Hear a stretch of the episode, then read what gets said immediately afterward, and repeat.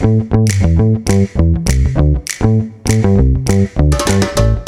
Wandel in der Vereinbarkeit von Familie und Beruf ist nicht mehr aufzuhalten.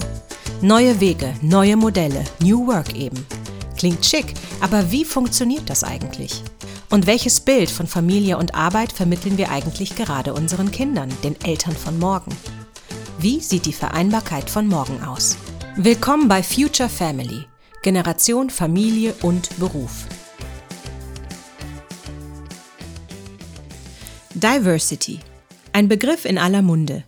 Gemeint ist der bewusste Umgang mit Vielfalt in der Gesellschaft.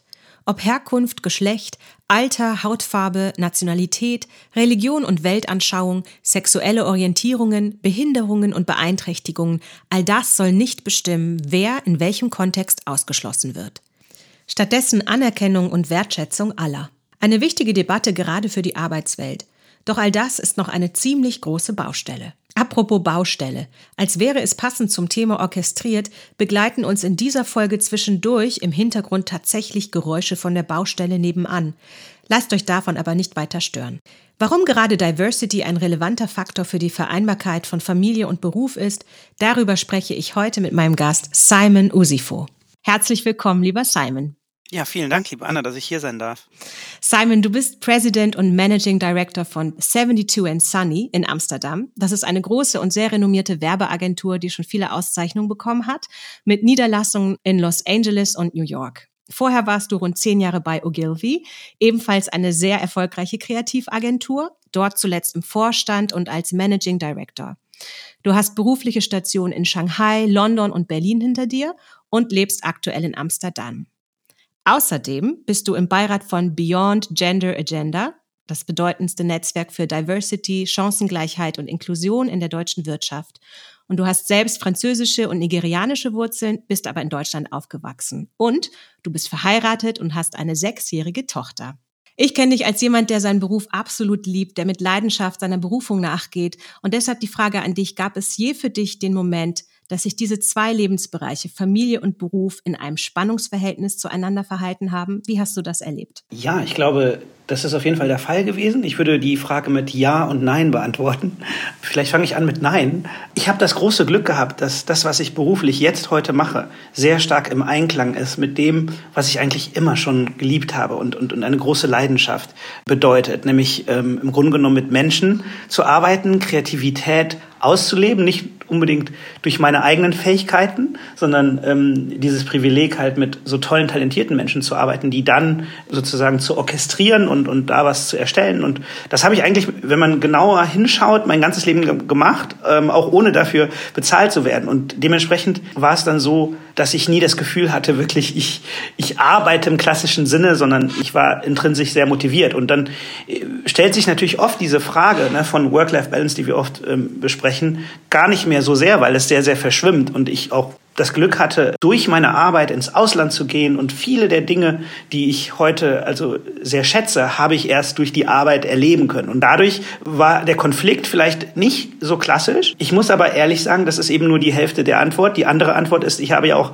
eine Partnerin, meine Frau, die natürlich auch Teil dieser Equation ist. Und, und da fängt nämlich schon das Problem an, wie man sein, sein Arbeitsleben optimiert, eben nur auf sich selbst oder eben auf das Kollektiv einer, einer Beziehung. Und da ist es natürlich so, dass meine Partnerin und vielleicht jetzt auch meine Tochter sehr wohl das Spannungsfeld spüren, weil im Zweifel eine zweite Familie ist, die man führt quasi nebenbei und, und die konkurrieren natürlich.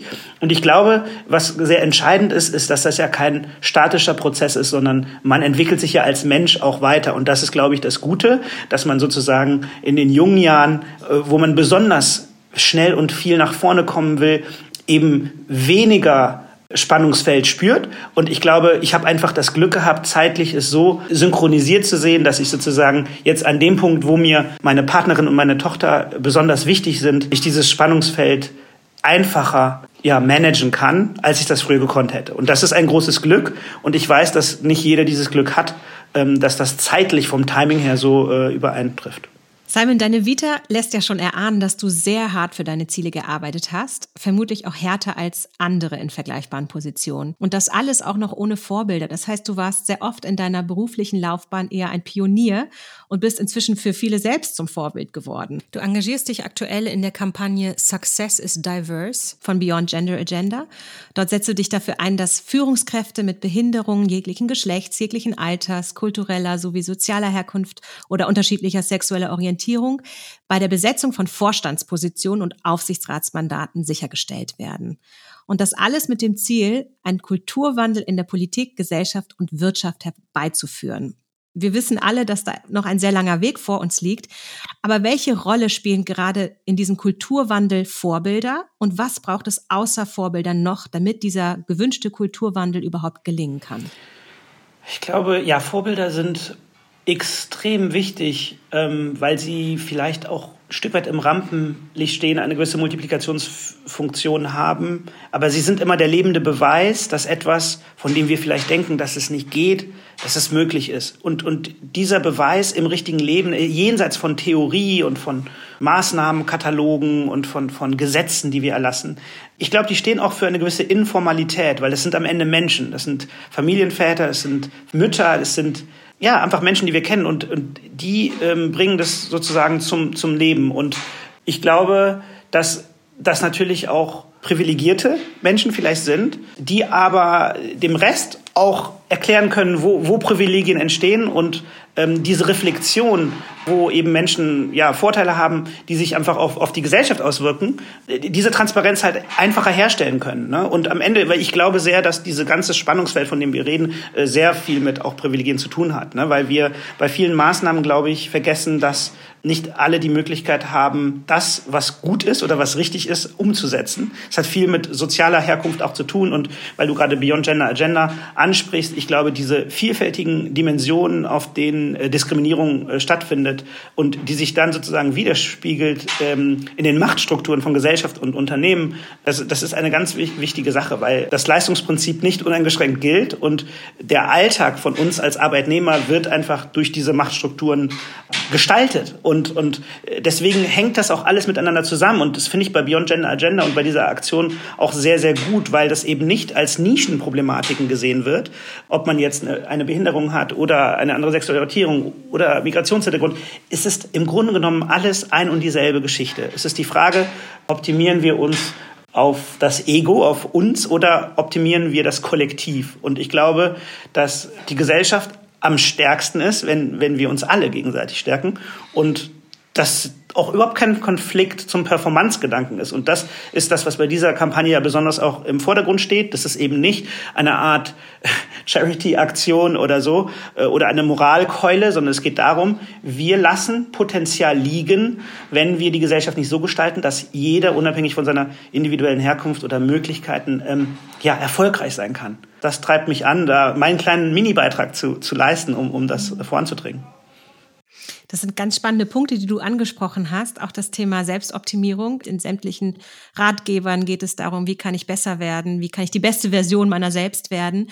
Ähm, ich will nochmal auf den anderen Punkt zu sprechen kommen. Diese Jobs, um die es geht, Vorstandspositionen, Aufsichtsratsmandate, das sind ja Positionen, die sehr intensiv sind. Müsste sich nicht damit auch Menschen unterschiedlicher Herkunft, sozialer Herkunft, äh, Orientierung etc. sich dort wiederfinden können, auch die Jobs als solche, die Organisationsführung als solche ändern, damit das möglich ist? Ja, absolut. Das ist der einzige Weg. Es hat was mit Führungsphilosophien zu tun. Ja, diese Jobs sind natürlich äh, in einer herausragenden Funktion und Strahlkraft. Ich sehe es aber am Ende, ich bin ja selbst in so einer Führungsposition, am Ende ist es alles eins. Und wie wir führen, also du kannst dich als Mensch ja nicht so, so trennen. Ich ziehe ja nicht mein, meine Businesskleidung aus und bin jemand anders, sondern so wie ich als Vater bin, bin ich ja auch als Manager am Ende. Und ich glaube, die Welt mit der Komplexität, die wir gerade so erleben, wird ja immer mehr so, dass es beides mehr aufeinander fällt. Und ich glaube, früher waren wir in Strukturen unterwegs, wo man das sehr gut trennen konnte und dann war jemand eine sehr gute Führungskraft,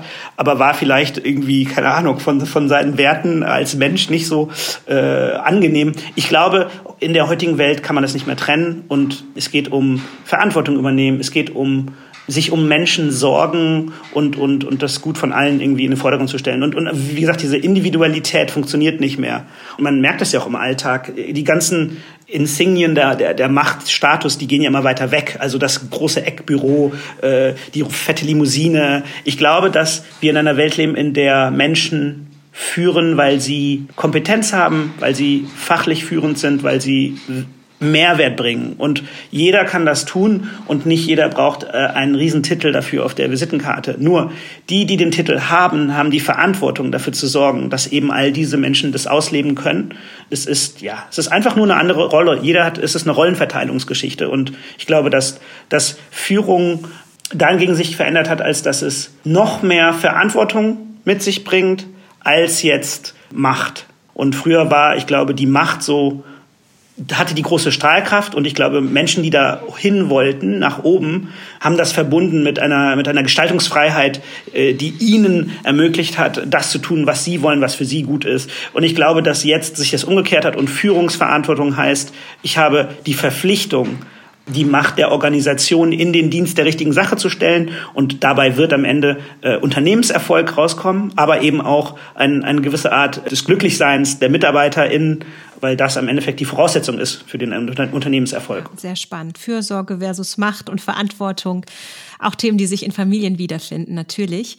Aber gerade mit Blick auf berufstätige Mütter und Väter sind wir in Deutschland ja noch nicht so weit, was das Thema Diversity angeht. Noch immer ist die Familiengründung zumindest zeitweise eine große Hürde, um auf diesen Positionen, Fach- oder Führungspositionen zu bleiben. Und in den Chefetagen sind noch immer mehr Väter, die ein traditionelles Familienmodell leben. Viele berufstätige Mütter und Väter berichten, dass sie aus Angst, ihren Job zu verlieren, ihre Position zu verlieren, keine oder nur eine sehr kurze Elternzeit nehmen. Ist das aus deiner Sicht, diese Angst, überhaupt realistisch? Und warum, warum sind wir mit diesem Thema heute immer noch nicht durch? Gefühlt erzählen wir uns diese Geschichten über Generationen hinweg. Ja, das ist eine gute Frage. Ich glaube, ähm, es ist leider schon realistisch, weil wir müssen einfach ehrlich zueinander sein. Und ich glaube, in Deutschland äh, ist es auch nochmal eine besondere Situation. Ich habe ja in, in London, aber auch in, in, in Shanghai und, und jetzt in Amsterdam gelebt. Und ich glaube, dass man in Deutschland nicht immer ehrlich mit sich selbst ist. Ich, ich glaube, dass in Deutschland man unterschätzt die systemischen und die strukturellen ähm, Hürden, die aufgebaut wurden, inwieweit diese sich auch auf auf das Informelle und das, was Menschen einfach jetzt in ihrem Bewusstsein haben, ausgewirkt hat. Ich glaube, dass, dass man sich zu einfach macht, wenn man immer guckt, rational, so, was sind die Gesetze, was sind die Rechte, die verankert sind in unserer Verfassung oder in, im, im, in der Arbeitswelt. Ich, ich glaube, dass Deutschland manchmal untertourig fährt. Also, dass sozusagen aufgrund der Prägung, die über Generationen dann in, in, in jeder Hinsicht, ne, das, das wird ja auch durch Kommunikation bestärkt. Und wenn man sich Werbung anguckt aus, aus der Vergangenheit, was für ein Rollenbild da, ähm, es hat dazu geführt, dass wir unterschwellig äh, Mechanismen ähm, annehmen und es denen aber nicht bewusst sind. Und dann aber denken, ja, wir haben doch die, alle Freiheiten, im Grunde genommen darf doch jeder alles machen und jeder kriegt Unterstützung. Nein, aber es ist nicht so. Und ich glaube, wenn das kulturell so weit verankert ist, dann ist es halt so eine Illusion, wenn man den jetzt heute sagt, ja, aber es ist doch einfach deine Entscheidung, du kannst das machen oder du musst es nicht. Aber wenn, wenn du in diese Richtung quasi schon gedrängt wirst, weil die Infrastruktur nicht da ist, weil du auch ein bisschen komisch angeguckt wirst, wenn du irgendwie nach der Geburt direkt wieder zurückgehst. Ne? Und also zum Beispiel bei uns war das so, meine Frau ist in Shanghai, wo, wo meine Tochter geboren ist, nach vier Monaten sofort wieder in den Job gegangen und das, das haben wir aber auch aus Überzeugung gemacht, aber natürlich auch aus dem Privileg heraus, dass wir eine Kinderbetreuung haben konnten. Aber es war interessant zu sehen, die Reaktion äh, der internationalen Community und, der Reaktion der Deutschen, wo, wo sofort so die Frage aufkam, aber ja, warum macht ihr das? Ihr müsst es doch nicht, ihr könnt doch.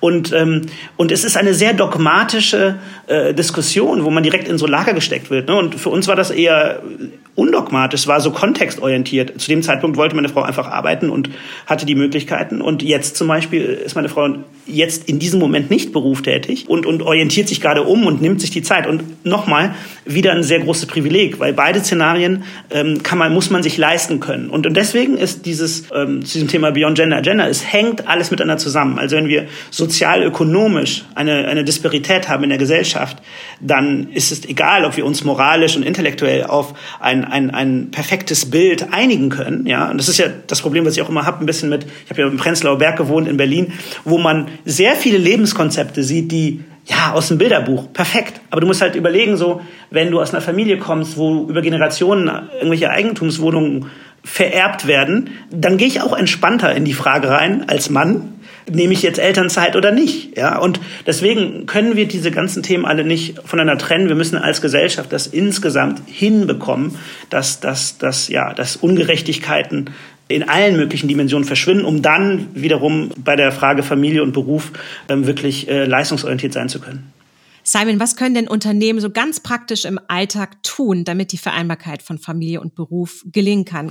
Ja, ich glaube, es ist immer wichtig, auf die Betroffenen auch zu hören. Ne? Und ich glaube, dass ähm, wir müssen einfach die Art und Weise, wie wir Führungskräfte ausbilden, ausweiten und nicht einfach nur, weil ja reagieren auf eine bestimmte Situation, weil jetzt gerade da das der eine Fall ist, sondern wir müssen als Standard davon ausgehen, dass Familien im Spiel sind und dass Menschen ja, zum Beispiel abends oder, oder nachmittags Kinder abholen müssen von der Kita. Ne? Also ähm, dieses Prinzip, äh, wann gewisse Meetings stattfinden müssen und so, da ist ja oft die Dynamik, wenn jetzt irgendwie von zehn Leuten im Team neun keine Kinder haben, dass die vielleicht einfach keine Sensibilität dafür haben, dass äh, donnerstags um fünf Uhr nachmittags nicht der beste Moment ist, um so einen Jour fix zu machen. Und das heißt, selbst wenn in dem jetzigen Team keine, keine Mutter dabei ist oder kein Vater, der äh, sozusagen sich um die Kinder kümmern muss, dann soll das ja nicht bedeuten, dass das in Zukunft so bleibt, sondern man muss das Team darauf trainieren, einen, einen, einen Unternehmensalltag zu generieren, wo jemand das nicht als Hürde wahrnimmt und sagt, ja, da würde ich mich auch wohlfühlen und ich weiß, da wird drauf geachtet und so weiter und so fort. Also ähm, viele kleine Dinge aus dem Alltag, die man lernen muss, ähm, als Führungskraft auch auf dem Schirm zu haben, auch wenn es einen selbst nicht betrifft. Ich glaube, da kann man durch Training und Development viel, viel erreichen. Simon, du bist unter anderem auch im Beirat und als Investor bei Upfeel. Das ist ein Pariser Start-up. Und das hilft Unternehmen, die mentale Gesundheit ihrer Angestellten im Blick zu behalten. Wie können Arbeitgeber die mentale Gesundheit ihrer Mitarbeiter gerade in dieser Doppelbelastung als berufstätige Mütter, Väter unterstützen und im Blick behalten? Es gibt immer so die zwei Ansätze, die, die mir so, so direkt ins Auge springen. Ne? Das eine ist, Maßnahmen zu ergreifen, um dieses Thema ein bisschen zu entstigmatisieren und, und enttabuisieren. Ne? Was, was sind denn eigentlich die ganzen Effekte und die Kollateralschäden von gesellschaftlichen Spannungen auf, auf die mentale Gesundheit? Und weil wir eben auch schon gesagt haben, Beruf und äh, das Leben eigentlich so miteinander so verzahnt ist, dass man es gar nicht mehr auseinanderhalten kann. Und wenn man auf der Arbeit Probleme hat, dann kann man die gar nicht äh, nach Dienstschluss einfach äh, an der Garderobe abhängen, sondern man, man nimmt sie mit. Und gerade der Einsatz, der von MitarbeiterInnen gefordert wird heute, ist ja, geht so weit über die fachliche Kompetenz hinaus, ist ein sehr emotionales Thema und man, man, man will ja, dass es so zusammenschweißt, ne, eine Familie sein und so. Man vergisst, dass das auch emotional ein Risiko ist, weil, weil die Fallhöhe so hoch ist. Das heißt, man wird verletzbar als Mitarbeiter und ja, da kann man Maßnahmen ergreifen. Abfiel ist da ein gutes Beispiel, wo ähm, Firmen sozusagen sagen, okay, wir können das alleine nicht leisten. Ja, wir holen uns einen Dienstleister mit, der auch anonym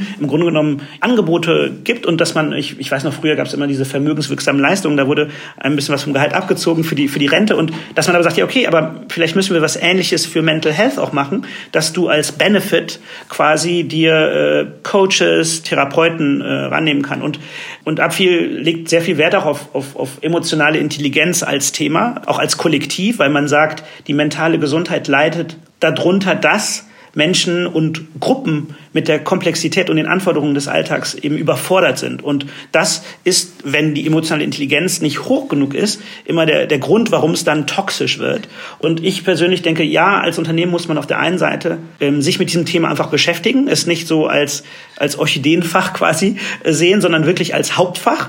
Aber die zweite Dimension, die fast noch wichtiger ist, ist, dass man es eben in der Unternehmenskultur und Unternehmensstrategie zentral verankert. Und das ist so dieses typische Phänomen bei gewissen Themen. Das war früher auch bei der digitalen Transformation genau das Gleiche.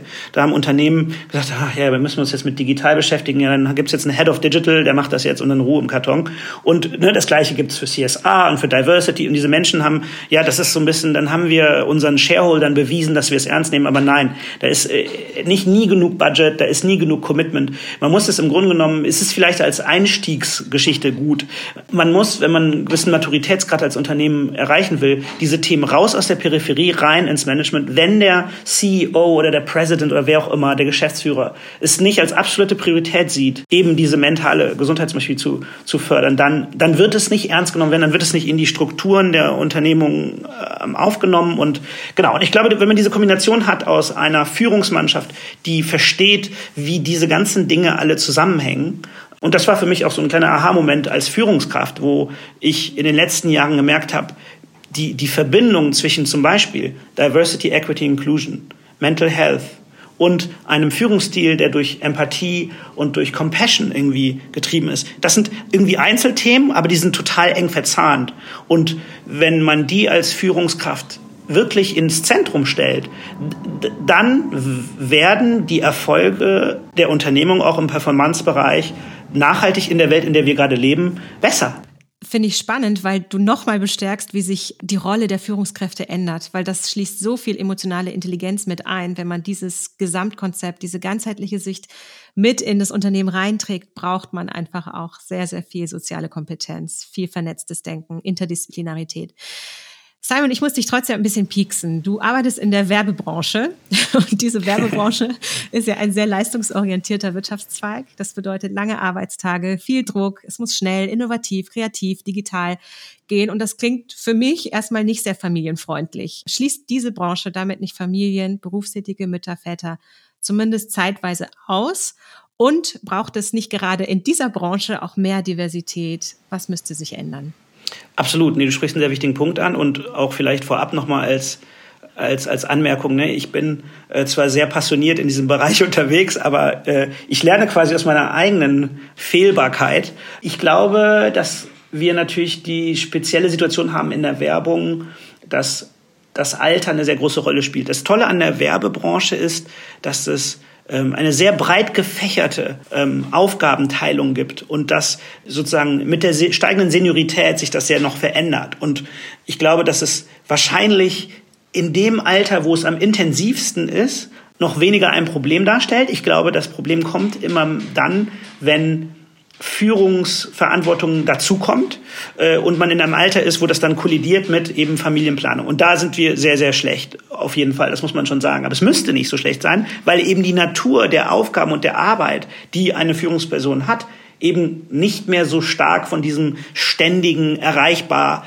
und responsive sein. Wir sind natürlich Dienstleister und wenn Kampagnen äh, live gehen, dann müssen, dann können die nicht verschoben werden. Aber wie gesagt, das hat was mit Arbeitsteilung, mit Team, mit Kollektiv äh, zu tun. Eben nochmal diese Werte. Ne? Ähm, wenn wir eine Unternehmung aufbauen, die diese ganzen Widrigkeiten mit auf dem Schirm hat, in der Art und Weise, wie wir Prozesse aufsetzen und wie wir Entscheidungen treffen. Und wenn wir ein gutes Teamgefüge haben, dann kann man dies auffangen. Ne? Ich glaube, eine, eine Art der Diskriminierung, die oft nicht genug angesprochen wird, ist die Altersdiskriminierung. Ja? Und, und das ist natürlich schon ein Problem in unserer Branche, weil man das Gefühl hat, wenn man ein gewisses Alter erreicht hat, ist man entweder irgendwie ganz oben mit dabei oder im Grunde genommen hat man keinen Platz. Und das ist ja eigentlich Schwachsinn, weil gerade im Kreativbereich ist es ja so, dass man, äh, keine Ahnung, als Copywriter oder als Artdirektor nur, nur wertvoller wird. Ne? Und das ähm, Problem ist aber, glaube ich, auch in Deutschland, wenn ich das vergleiche mit anderen Märkten, wir haben so ein bisschen diese Krankheit, also gerade in der Werbung, man, je höher man kommt oder je besser man wird, desto mehr wird man reingedrängt in so eine Managementaufgabe. Und äh, wenn man diese Managementaufgabe nicht hat, dann hat man nicht den Status. Und es gibt ähm, zum Beispiel in London oft Szenarien, wo Copywriter einfach sehr, sehr gute Copywriter werden. Und die verdienen unheimlich viel Geld, aber die haben keine, kein Team. Und es ist einfach so, dass oft fachliche Kompetenz und Führungskompetenz auseinandergehen. Und ich glaube, wenn wir es hinkriegen, das Unternehmen so zu designen, dass wir die Menschen, die einfach wirklich Führungskraft sind, mit all den Kompetenzen, die dazugehören, ähm, genauso honorieren wie die, die vielleicht einfach nur eine Fachkompetenz haben. Und dann kriegen wir vielleicht auch so ein Konstrukt hin, wo man das alles besser ähm, ja, abfedern kann und ich muss dazu sagen, ich gehöre ja auch schon zu den Älteren jetzt, da, obwohl ich mich nicht so fühle. Aber ähm, ja, man spürt das schon. Es ist, es ist ähm, nicht ganz einfach. Also das Problem ist, auch weil das ja schon so eine Art, eine sehr bunte, augenscheinlich bunte Branche ist. Ja, also äh, wenn man jetzt in so einer Kreativbutze sitzt, dann fühlen sich alle gut, weil sie sich alle sehr divers fühlen. Und es ist wirklich nicht der Fall. Die Menschen haben oft den gleichen Bildungshintergrund und kommen aus einer sozialen Klasse. Die können bunt aussehen wie die Vereinten Nationen. Es ist im Grunde genommen ein Schlag von Mensch. Ne? Und ich glaube, das sind alles so die Sachen, wo, ja, wo die Werbebranche zusätzlich noch mit so einer falschen ja, Selbstgenügsamkeit durch die Gegend geht. Und ähm, sehr gefährlich, ja. Ich habe manchmal das Gefühl, dass wir uns immer mehr über unsere Einzigartigkeit, unsere Unterschiede definieren und das auch einen unglaublich wichtigen Platz einnehmen muss. Also der Anspruch ist da. Als dass wir uns über Gemeinsamkeiten, über unser Kollektiv, über das Verbindende, die Gemeinschaft definieren. Und jetzt die Frage an dich, wenn sich alles um mich selbst, um meine Bedürfnisse dreht, im Berufsfeld, aber auch privat. Wie schaffen wir es dann noch, den Blick für den anderen zu bewahren, wertschätzend, anerkennend miteinander umzugehen? Und ist diese Form von Individualismus nicht auch eine Gefahr für unser Empathievermögen? Absolut, es ist eine Gefahr. Und ich glaube, dass wir in, gerade jetzt in der Pandemiezeit sehr natürlich dazu verleitet sind, als, als Arbeitnehmerin ähm, uns selbst zu optimieren und darauf zu hören, was für uns gut ist, was ja auch fair enough ist, weil die Belastung ist hoch und so weiter. Aber als Unternehmen, wir haben halt auch gemerkt, es geht teilweise zu weit. Ne? Also dieses Optimieren des Individuums ist schön und gut, aber wir müssen ja auch nicht nur das, das, das Me, sondern auch das We irgendwie optimieren. Und ich glaube, dass das Einzige, was uns da Orientierung geben kann, sind, sind Werte. Vielleicht weißt du, ich bin ja auch bei, bei German Dream ähm, engagiert als Wertebotschafter, wo wir in Schulen gehen und einfach über Werte sprechen. Und ich fand das ganz toll, weil das nicht nur so, das ist eine Art Präventivmaßnahme. Ne? In welcher Gesellschaft wollen wir leben? Da müssen wir in die Schulen gehen zu den jungen Menschen und darüber reden, wie funktioniert Demokratie, was ist so der Treibstoff von Demokratie und, und dieses eben, ja, Empathie, ähm, Wertschätzung der anderen und auch die positive Macht von Begegnung, also einfach Andersartigkeit auf sich einwirken lassen und davon zu lernen. Und ich glaube, dass eben man muss es erleben und spüren, dass es eben nachhaltig auch für mich ganz egoistisch schöner ist, eben nicht mein, mein Individuum an sich nur zu optimieren, sondern ins Kollektiv zu investieren. Und ich glaube, ja, damit, da müssen wir aufpassen, weil der, der jetzige Trend ist so ein bisschen nach mir die Sinnflut.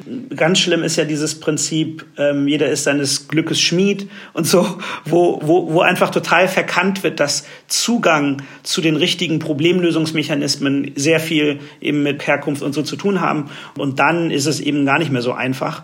Aber auf der anderen Seite, um auch positiv und optimistisch zu sein, ich glaube, dass aufgrund des extremen ja, Wohlstandes und ähm, Luxus, den wir hier leben. Damit kommt ja auch eine gewisse Sinnlosigkeit, ja, und, und, und Lack of Purpose. Und ich glaube, dass, dass die Chance von diesen Generationen, die jetzt kommen, ne, die sozusagen im Grunde genommen, wir hatten Großeltern, die den Krieg noch miterlebt haben, dann gab es die Generation, die hatten irgendwie nur Wachstum und Aufstieg und irgendwie eine, eine schöne, äh, tolle Welt, äh, natürlich auch mit Problemen, aber im Vergleich zu, zu dem, was jetzt kommt, mit, mit, mit, mit Sustainability und mit, mit Klima und so, ähm, nicht zu vergleichen. Und ich glaube, dass die Generation, die jetzt sozusagen von diesem ganzen Luxus und, und Wohlstand profitiert hat, automatisch gezwungen ist, in Frage zu stellen, was uns glücklich macht und, und ob wir als Individuum ja mit, mit Selbstfokus nur, ob, dass wir das überhaupt weiterkommen. Und ich, ich denke, dass es gibt immer so einen Selbstheilungsprozess. Also ich bin einfach Optimist, aber ich, ich gehe mal davon aus, dass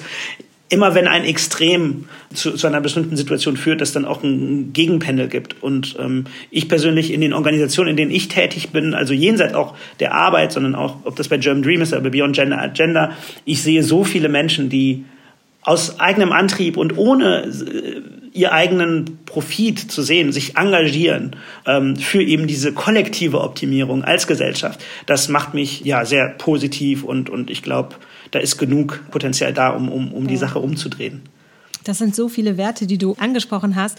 Werte, die auch gerade für Familien sehr, sehr wertvoll sind. Simon, ihr habt schon an so vielen Orten der Welt gelebt, gearbeitet, in China, England, jetzt lebst du in Holland. Welche Haltung und Arbeitskultur hättest du dir denn in all den Jahren gewünscht? Was hätte dir und deiner Familie den Weg erleichtern können? Und was wünschst du dir für die nächste Elterngeneration, auch mit Blick auf deine Tochter?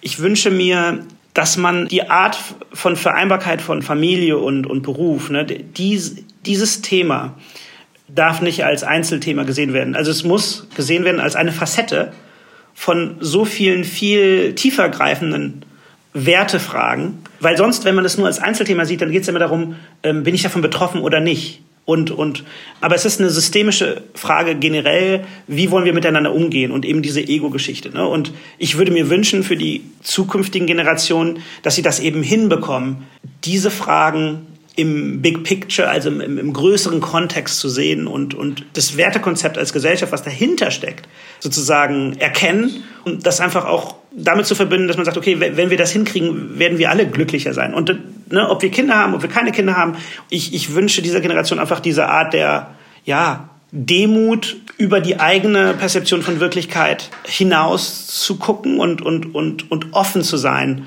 Ja, sich selbstkritisch zu hinterfragen. Und ich kann ja auch in diesem Kontext sagen, ähm, ich selbst musste ja, muss auch jeden Tag lernen, wie ich damit umgehe. Und ich hoffe, dass die Generationen, die nach uns kommen, offener sind für eben diese Art der, ja, sich weiterbilden und, und, und ganzheitlicher denken können. Zwei Aufgaben zum Schluss, Simon. In einem Satz, was wäre dein ultimativer Tipp an die Generation Familie und Beruf? Also erstmal würde ich jedem wünschen, dass er als Arbeit etwas machen kann, was ihn so oder sie so erfüllt, dass es sich nicht als Arbeit anfühlt. Und ich glaube, die Möglichkeiten sind so groß wie noch nie, aber die Angst, daneben zu liegen, nicht das Richtige zu machen, das zu tun, was von einem erwartet wird, ist immer so groß.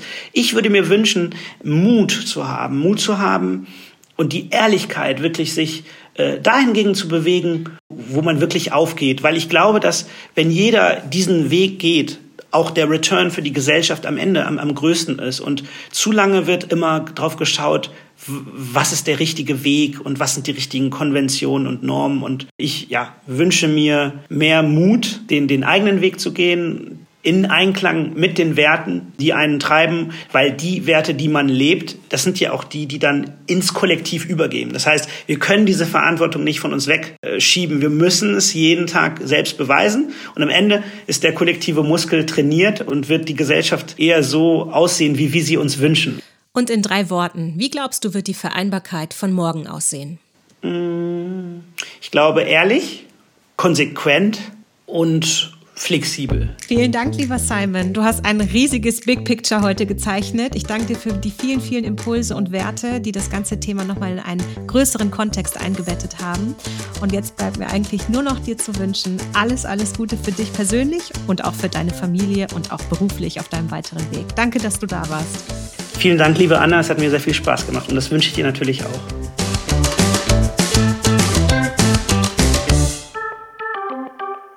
Das war Future Family, Generation, Familie und Beruf.